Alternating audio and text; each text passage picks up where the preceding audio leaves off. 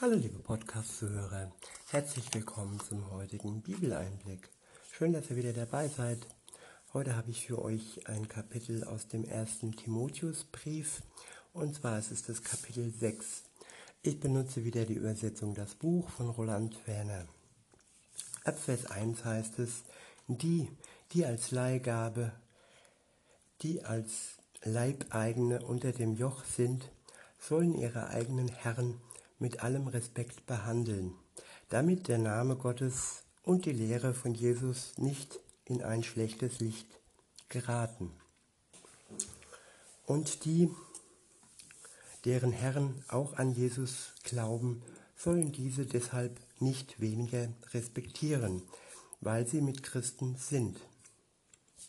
Nein, die sollen umso mehr für sie arbeiten, weil sie ja auch auf Gott vertrauen, weil sie von Gott geliebt sind und sich ja auch von guten, um gute Taten bemühen.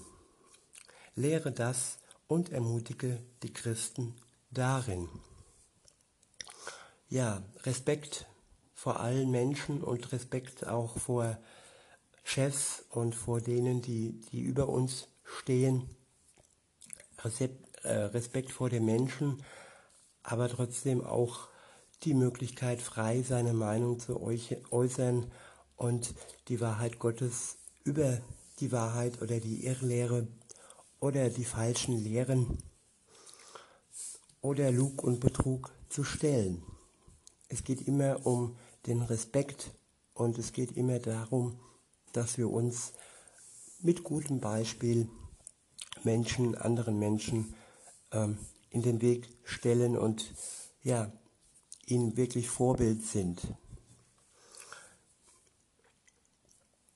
Jo, und weiter geht's. Der nächste Abschnitt ist überschrieben mit Leben in Ewigkeit vor Gott. In Vers 3 heißt es, wenn jemand andere Lehren verbreitet und sich nicht den heilsamen Worten unseres Herrn, des Messias Jesus, zuwendet, und der Lehre, die der wahren Gottesverehrung entspricht, der ist aufgeblasen und versteht nichts. Stattdessen ist er befallen von der Krankheit der Streitereien und Wortgezänke. Daraus entstehen diese Dinge Neid, Streit, Lästerworte, böse Verdächtigungen, ständige Zänkereien von Menschen, deren Gesinnung verdorben und von der Wahrheit entfernt ist. Sie denken, dass die Gottesverehrung ein Mittel zum finanziellen Gewinn ist. Hier geht es um Menschen mit bösen Absichten, Absichten, um Menschen, die sogar den Dienst an Gott ausnutzen, um alleine finanziellen Gewinn ähm, bekommen zu wollen ja, wir sollen immer betrachten, auf welchem Weg sind die Menschen unterwegs. Sind sie auf dem Weg Gottes? Sind sie mit ihm in einer Beziehung unterwegs? Und wenn dies nicht so ist, dann sind sie wirklich äh, beherrscht von bösen Gedanken, von Lästereien, von Zänkereien, von Streit. Und dann liegt es an uns, dass wir uns da nicht in diese gleiche trübe Suppe ziehen lassen und uns wirklich von unserem Weg nicht entfernen und auch hier mit gutem Beispiel vorangehen und den Frieden wirklich die Oberhand lassen.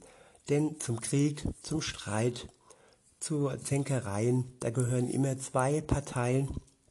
Und wenn wir uns da wirklich zurückziehen und uns nicht daran beteiligen und uns nicht provozieren lassen, dann können wir mit gutem Beispiel vorangehen. Weiter geht's in Vers 6, dort heißt es, doch in Wirklichkeit ist das ein großer Gewinn. Gottesfurcht zusammen mit Genügsamkeit. Wir haben ja nichts in die Welt mit hineingebracht und deshalb werden wir auch nichts mit hinaus tragen können. Wenn wir ausreichend Nahrung und Kleidung haben, dann wollen wir uns damit genügen lassen. Genügsamkeit, eine Tugend, die heutzutage sehr ja, wenig verbreitet ist. Es geht um Statussymbole, es geht um äh, Schönheitsoperationen, es geht um das Äußere, um den Schein, um die Glitzerwelt, um die Stars. Und das hat alles andere mit Genügsamkeit zu tun. Sein Leben so anzunehmen und wirklich dankbar zu sein für das Nötigste, für die Nahrung, für die Kleidung, das ist wirklich eine Tugend, die wir durchaus lernen können. Auch ich kann mir da immer mehr ja, eine Scheibe von abschneiden und äh, so richtig genügsam bin ich nicht. Ich denke, das ist ein Prozess, in dem wir alle hineinwachsen und wenn ich mich von Gott und seinem Geist verändern lasse, dann kann ich dann mehr und mehr auch genügsam werden. Weiter heißt es in Vers 9, doch die, deren Ziel es ist, unbedingt reich zu werden, fallen in Versuchungen und verfangen sich dann darin. Sie verfallen vielen unvernünftigen Begehrlichkeiten, die ihnen letztlich schaden und dann die Menschen ins Verderben und in den Untergang stürzen. Ja, wir sollten uns nicht an die Menschen halten, die Reichen, die Millionäre, die Bill Gates und so weiter. Und äh, was sie sagen, sollte nicht unbedingt unser Vorbild sein. Denn sie sind nicht wirklich genügsam. Sie wollen mehr, sie wollen Gewinn, sie wollen Profit. Und ob sie gute Absichten haben, weiß man nicht immer direkt. Ja, weiter heißt es, eine Wurzel von allem Übel in der Welt ist die Liebe zum Geld.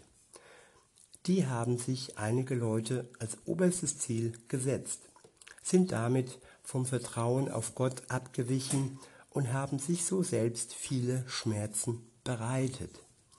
Ja, die Liebe zum Geld hängt auch mit Schmerz zusammen.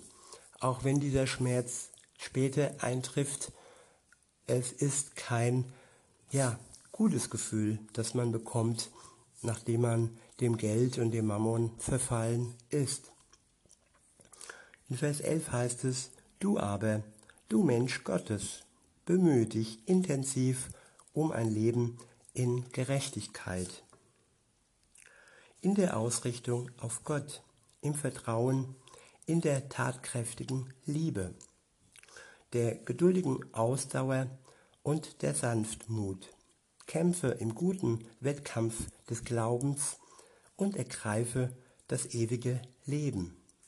Dazu hat Gott dich berufen und dazu hast du dich auch öffentlich bekannt mit einer bewegenden Erklärung vor vielen Zeugen. Ja, wer sich als Erwachsener taufen lässt, der bekommt auch einen Taufspruch. Das ist ein Vers, der, wenn er weise gewählt ist, von dem Pastor, von dem der tauft, ähm, ja, dann ist es ein Vers, der einem prägt und sein ganzes Leben begleitet. Und ja, ich habe gerade meinen Taufvers vorgelesen. Ich will ihn nochmal wiederholen und mich nochmal erfreuen und ich hoffe, euch ähm, kann ich damit auch etwas erfreuen und dann den Sinn noch etwas näher erklären. Er heißt, kämpfe im guten Wettkampf des Glaubens und ergreife das ewige Leben. Dazu hat Gott dich berufen und dazu hast du dich auch öffentlich bekannt mit einer bewegenden Erklärung vor vielen Zeugen. Den guten Kampf, den guten Kampf des Glaubens es ist kein schlechter Kampf mit den Ellenbogen oder mit Lüge und trügerischen äh, Dingen, mit, mit bösen Absichten, mit Füße stellen und so weiter. Es ist ein guter Kampf, ein Kampf gegen all das, was ähm, mich im Glaubensleben versucht, ähm, von Gott wegzuziehen. Es ist ein täglicher Kampf um das Gute. Ja, und weiter heißt es, dazu hat Gott dich berufen und dazu hast du dich auch öffentlich bekannt mit einer bewegenden Erklärung vor vielen Zeugen. Gott zieht und es ist eine Entscheidung Gottes für uns. Gott hat sich schon viel vor, viel weiter in der Vergangenheit für uns entschieden, da wo wir selbst noch nicht diese Entscheidung für Gott getroffen haben. Er hat uns berufen und wir und ich habe am Ende den Ruf gehört und bin ihm gefolgt. Und wenn man das dann öffentlich am Tag seiner Taufe tut und das dann noch mit einer bewegenden Erklärung vor vielen Zeugen, dann ist das ein Erlebnis, das man so nicht mehr vergisst. Es war eigentlich das einzige ähm, Erlebnis, wo ich so in der Öffentlichkeit vor vielen Augenzeugen hatte. Ich bin eigentlich nicht der, der groß und offen in der Öffentlichkeit redet. Gut, hier beim Post Podcast ist es was anderes. Da habe ich die, die Smartphone-Scheibe und es ist mehr im Verborgenen und ich sehe, ja, es gibt Zuhörer, es gibt dich und da freue ich mich wirklich von Herzen darüber, dass Leute dem Wort Gottes zuhören und mich als sein Werkzeug ähm, annehmen und ja, sich über diesen Podcast erfreuen. Und weiter heißt es dann, ich beschwöre dich vor Gott, der das Weltall mit Leben erfüllt und vor dem Messias Jesus, der vor dem römischen Gouverneur Pontius Pilatus dieses gute Bekenntnis abgelegt hat. Bewahre diese Anweisung ohne Veränderungen und entstellende Zusätze, bis unser Herr, der Messias Jesus, vor der ganzen Welt erscheinen wird. Zur richtigen Zeit wird er, der hoch zu preisende und alleinige Machthaber, der König aller derer, die als Könige herrschen und Herr aller Herrschenden, dieses Ereignis ans Licht bringen. Er ist der König der Könige. Er ist der Herrscher der Herrschenden. Und alle Machthaber werden sich vor ihm beugen müssen, wenn er wieder kommt. Dies zum Lobpreis oder dies zur Machtaufgabe, wenn sie dann erkennen, dass ihre Macht begrenzt ist und Gott alleine, Jesus der Messias, ja, ewiglich herrschen wird. Weiter heißt es, das ist er, der allein Unsterblichkeit besitzt und in einem unzugänglichen Licht wohnt. Das ist er, der allein Unsterblichkeit besitzt und in einem unzugänglichen Licht wohnt. Er, den kein Mensch je gesehen hat und sehen kann. Ihm sei die Verehrung und die Macht in die Ewigkeit hinein. Denen, die in der gegenwärtigen Weltzeit wohlhabend sind, gibt die Anweisung, dass sie nicht hochmütig seien und ihre Hoffnung nicht auf den unberechenbaren Reichtum setzen sollen, sondern auf Gott. Ja, hier wird auch gesagt, dass ähm, sie ihren Reichtum nicht alle verschenken sollen und weitergeben sollen. Hier wird hauptsächlich gesagt, dass alle, die reich sind, ihre Hoffnung auf Jesus setzen sollen, ihre Hoffnung auf Gott setzen sollen. Und äh, wer dies tut, der kann durchaus auch reich sein, wenn er dann sein Reichtum auch zu Gutem verwendet. Und wenn er auf Gott vertraut, dann wird er dies auch tun. Es gibt da einige positive Beispiele, die ähm, ja wirklich großzügig und gut mit ihrem Reichtum umgehen. Weiter heißt es, er ist es, der uns alles großzügig gibt, damit wir es genießen können. Sie sollen Gutes tun und reich sein in ihren guten Taten freigebig sein und auf die Gemeinschaft ausgerichtet. Dadurch bauen sie sich ein gutes Fundament auf, damit sie dann das Leben ergreifen, auf das es wirklich ankommt. Ja, das Leben zu ergreifen, auf das es wirklich ankommt. Das ist das ewige Leben. Das ewige Leben, das wir jetzt schon beginnen können. Die Brücke, die wir jetzt schon schlagen können. Wenn wir uns nur auf das irdische Leben fixieren und die Brücke ähm, nicht schlagen und die Möglichkeit abschlagen, dann wird unser Glück ein kurzes Glück sein. Es ist ein Glück im Vergleich zur Ewigkeit das wirklich nur sehr kurzen Bestand hat. Auch wenn wir 90 oder 100 Jahre werden, alt werden würden, dann ist dieses Glück im Vergleich zur Ewigkeit doch ein sehr kurzes Glück. In Vers 20 heißt es, Du, Timotheus, bewahre das, was dir anvertraut wurde, und geh den gottwidrigen leeren Reden und falschen Behauptungen der zu Unrecht so genannten Erkenntnis aus dem Weg. Einige haben sich ihr verschrieben und sind so vom Vertrauen auf Gott abgeirrt.